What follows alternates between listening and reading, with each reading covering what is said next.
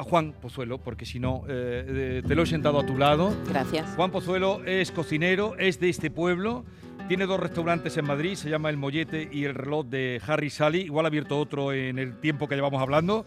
Eh, va a hacer un show cooking en la Feria del Jamón, lo va a hacer hoy pero es el cocinero estrella del emblemático de Canal Cocina desde que comenzó este canal. Y yo sin saber que era de mi pueblo. Juan Pozuelo, buenos días. Muy buenos días, Jesús. Un placer estar aquí con vosotros. Y para nosotros, eh, enorme. un placer. Siempre, siempre es un placer volver al pueblo, siempre es un placer volver aquí y siempre es un placer hablar con, vosotros y de gastronomía la que más te admira, que es como Ya lo he visto, yo no, no lo sabía, pero bueno. mi eh, compañera Maite, que cuando ha visto que estabas aquí. Le tendría que guardar un poquito del plato que hagamos. ¿Por qué vas a hacer? Vamos a hacer una versión del salmorejo jarote. Uh ¿Qué es un salmorejo? Ella, no tiene ni idea, de lo que es salmorejo jarote. Ahora tienes que contar. Pues lo contaremos. No, cuéntalo, cuéntalo. ¿Lo cuento ya? Bueno, el, salmorejo jarote es, eh, es, el, es el, de los salmorejos más antiguos que existen, antes de que se hiciese el salmorejo cordobés, que como bien sabes lleva tomate, evidentemente, y el tomate no se empezó a utilizar en la cocina hasta el siglo XVIII. Antes de que existiese el salmorejo cordobés ya se hacían unos salmorejos, que al final es una, bueno, un término que proviene del latín, alrededor de esa, más o menos, significa como salumería, que es una especie como de majado con, con vinagre, con sal, con, con, con diferentes eh, ingredientes. Y hay, de hecho, mira, hay, un, hay una obra de Vélez de Guevara que se llama El Diablo Cojuelo, mm, del siglo XVII, donde ya aparece en la venta de Orán, creo recordar, que está situada muy cerca entre Villanueva y lo que hoy es la estación del AVE de aquí de los Pedroches. Y llegó alguien, el famoso Cleofás, a pedir eh, un a pedir comida. Y el ventero le dijo que lo único que quedaba era un, algo de conejo y unos perdigones. Y con eso los asó y preparó una especie de sopa fría que es la que se sigue haciendo aquí en Villanueva, eh, sobre todo pues en época de en época de caza, un plato muy reconstituyente porque tiene eh, ese líquido proveniente de, la yema de huevo, del aceite, del caldo de las de las, de las carnes asadas, el valor proteínico que le aporta la clara de huevo y las propias carnes y ese frescor que también a veces eh, se agradece, que es el del vinagre. ¿no? Bueno, lo, que vamos a hacer va a ser eh, una versión de ese plato. Vamos a hacer un salmorejo jarote donde la crema, en lugar de ser una sopa fría, como es tradicionalmente el salmorejo jarote, lo vamos a dar, le vamos a dar la textura de un salmorejo cordobés, una textura más melosa, casi de una mahonesa donde hemos hecho un caviar con el jugo de las carnes asadas, donde hemos hecho... ¿Una esferificación? efectivamente. Pero eh, ojo que el salmorejo jarote a mí me parece una exquisitez. Eso se tomaba, era, eso no salía de la casa, eso no salió de la casa. Yo creo que hasta que no se puso un restaurante aquí, el restaurante Las Columnas, que el Porque aquí sí se come, ¿no? Es que en los restaurantes. no, ya lo sé, pero digo que no es un plato que, no, es un plato solo de casa, sino que se come ya en restaurantes. Las columnas abre, el, primer cocinero que, tuvo se empeña en poner salmorejo arote. Eso no se ve en ningún sitio. Entonces la gente lo puede comer fuera de casa, que tú sabrás cuándo se hacía esa comida. Bueno, eh, yo en mi casa se hacía por lo menos cuando se abría temporada de caza. Eh, sí, porque era, es eh, carne de caza la que lleva, asada. Pero era tradicional tomarlo en las matanzas.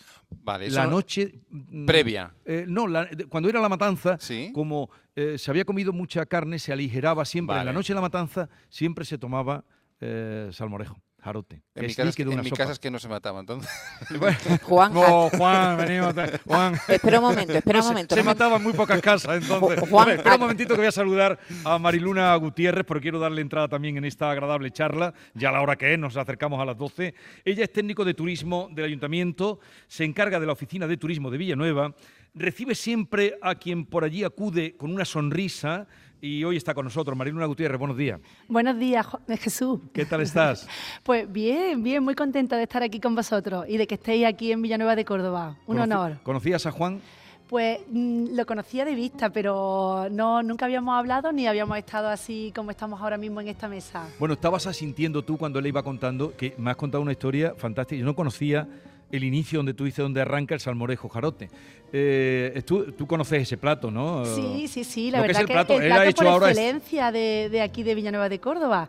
Y, la verdad que pues incluso ya a lo mejor en muchas bodas que yo digo jarota lo ponen también de, entrante. Sí.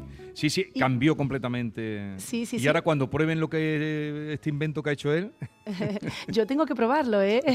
a mí se me ha hecho la boca agua. Maite. Eh, no, que decía, le quería preguntar a Juan que aquí todo el que ha pasado se ha sentado por aquí tiene cochinos. ¿Tú también tienes cochinos aquí? Yo me los como.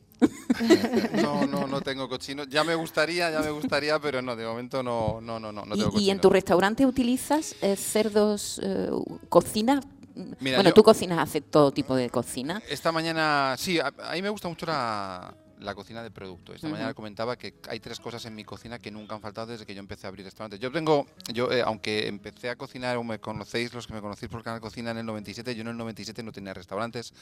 En ese año era el director del Hotel Escuela de la Comunidad de Madrid. O sea, yo había estudiado, yo había estudiado hostelería, había estudiado la diplomatura de turismo, aprobé las oposiciones para, para el Ministerio de, Educación. Y en el 2006 me cansé, pedí la excedencia y me dediqué al mundo, al mundo empresarial. Y, te comentaba esto porque eh, cuando empecé a abrir restaurantes había tres cosas que yo sabía que en mi carta, en cualquier carta de cualquier restaurante de los que he tenido, siempre había. Ya había salmorejo cordobés, siempre. Sí. Había aceite de oliva virgen extra para todo, incluido para llenar las freidoras. Y había jamón ibérico Los Pedroches que yo lo llevo utilizando desde antes de que la denominación de origen eh, fuese aprobada. O sea que esos son productos que en mi cocina no pueden faltar. ¿Pero tú, Juan, naciste aquí en Villanueva o Yo nací en Madrid. Mis padres, mi madre se marchó a Madrid con mis abuelos en la época de la, pues de la, de la, de la migración interior.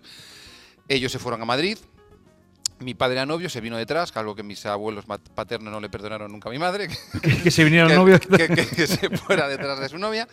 Yo nací en Madrid, pero es verdad que bueno, eh, tenemos casa en el pueblo, hemos venido siempre, venimos con bastante frecuencia. Ahora mi madre vive ya, lleva viviendo aquí en el pueblo muchos años y yo estoy aquí pues cada vez que puedo. Fíjate, estoy muy contento porque yo no sabía que una estrella como, como tú era de mi pueblo. Menudo ahora, mm, cuando yo diga Juan Pozuelo, de mi pueblo.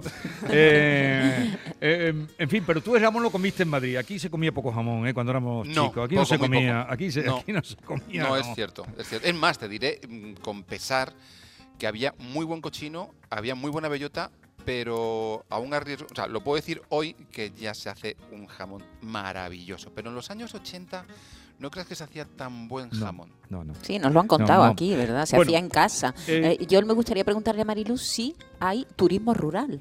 Eh, la gente aquí viene a comer jamón, supongo, a comer, a pasarlo bien y, y, a, disfrutar de, un, de, un, paisaje único, maravilloso como es la dehesa, ¿no? Eh, ¿Tenéis infraestructura y hotelitos rurales? ¿Cómo, cómo lo tenéis? Sí, cada vez más. La verdad que, que, pues la población de la comarca de los Pedroches está apostando por, por arreglar, por ejemplo, esos cortijos tradicionales para adaptarlos a, alojamientos rurales. Y la verdad que en toda la comarca sí que tenemos ya una infraestructura considerable pues para, para acoger a, a ese número de personas que vienen, buscando pues la paz, el descanso, la tranquilidad y también un poco pues la singularidad que tenemos aquí en nuestra, en nuestra zona.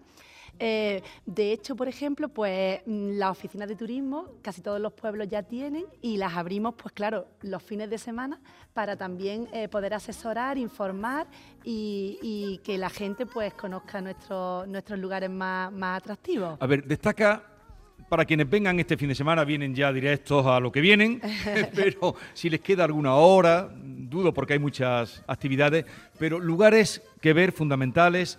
Eh, Vamos a empezar por Villanueva y luego abrimos un poquito la comarca porque somos, todos somos comarcanos. Perfecto. Pues mira, la verdad que, mm, pues, la comarca de, los Pedroches se caracteriza por la dehesa de Encinar, en más de, más de 300.000 hectáreas, y también por el uso del granito. El granito es con el que construimos eh, pues, la mayor parte de nuestros edificios, tanto civiles como religiosos. Pues nada, aquí en Villanueva de Córdoba no se pueden, no se pueden ir sin ver, por ejemplo, pues mira, la, iglesia de San Miguel, que está dedicada al patrón. Y, mira, tiene una característica que la hace casi única en Andalucía, eh, que es pues, el, suelo de madera. Luego, por ejemplo, ahí también en la misma Plaza de España encontramos otro edificio pues, que es testigo de, de, ese triste episodio de nuestra historia, como fue la Guerra Civil, que es un refugio antiaéreo y, la verdad que es uno de los mejor conservados que tenemos en Andalucía y, como por desgracia tampoco tenemos muchos puestos en valor, pues es un edificio que despierta mucha, mucha... Mm, y está en el centro del pueblo, ¿no? Ayer pasamos por allí. En la misma plaza del pueblo. Y, la verdad que, es un edificio curioso y que también hay que, visitar. Em, Luego, por ejemplo, pues mira, nos vamos a ir a, 10 kilómetros de Villanueva de Córdoba y vamos a ir a ver la ermita de la Virgen de Luna. Eh, está en la dehesa de la Jara, desde detrás de la ermita se ve un paisaje pues espectacular de, la dehesa, eh, al fondo, por ejemplo, pues con, Villanueva de Córdoba y, ese también es un lugar que, que hay que visitar seguimos avanzando por la comarca y bueno, pues mira, toda la comarca sería Los Pedroches. Pues hay un pueblo, Pedroche, que da nombre a la comarca. Pues, pues aquí no nos podemos perder ni la torre, la torre del Salvador, eh, ni, una ermita, que es la ermita de la Virgen de Piedra Santa. Y, esta ermita tiene una historia muy, muy curiosa y es que pues antiguamente ahí se reunían eh, lo que eran los alcaldes de, los siete, de las siete villas de los Pedroches y, otro lugar para, para visitar aquí en nuestra zona. Eh, seguimos avanzando y mira, por ejemplo, pues el último pueblo de la comarca ya mm, que hace frontera con Extremadura, Belalcázar. Ajá, ya, sabía que... cuenta, cuenta. Pues mira, en Belalcázar hay un castillo, el castillo de los Sotomayor y Zúñiga, y, y tiene la torre del homenaje más alta de toda la península ibérica. 47 metros tiene de altura. Menos mal que no me lo has preguntado porque eso... es que estuve... Es una maravilla, es una maravilla, Juan, cuando pueda. No lo conozco. Oh, es una maravilla. Ha estado mucho tiempo cerrado, incluso fue... Eh, metieron allí animales dentro, pero ahora está, han empezado por arreglar la torre y se puede subir arriba, ¿eh? a, la altura. Sí, sí, sí, es propiedad de la Junta de Andalucía y ya lo abre los fines de semana, así que una suerte. También en ese mismo pueblo, pues mira, el convento de Santa Clara. Eh, ahí hacen unos dulces, eh, pues eh, unos dulces buenísimos. Hinojosa del Duque, que me parece que estuviste allí. De pequeño. Sí, sí, sí, sí, conozco el pueblo y, le llaman a la iglesia la Catedral de, la Sierra. Un momentito, Mariluna, que voy a ver, tengo por ahí perdido a, David Hidalgo, que ¿dónde estás ahora, David? Está recorriendo este, este pueblo y, y con sus ojos de primerizo contándonos cosas que ve y le llaman la atención.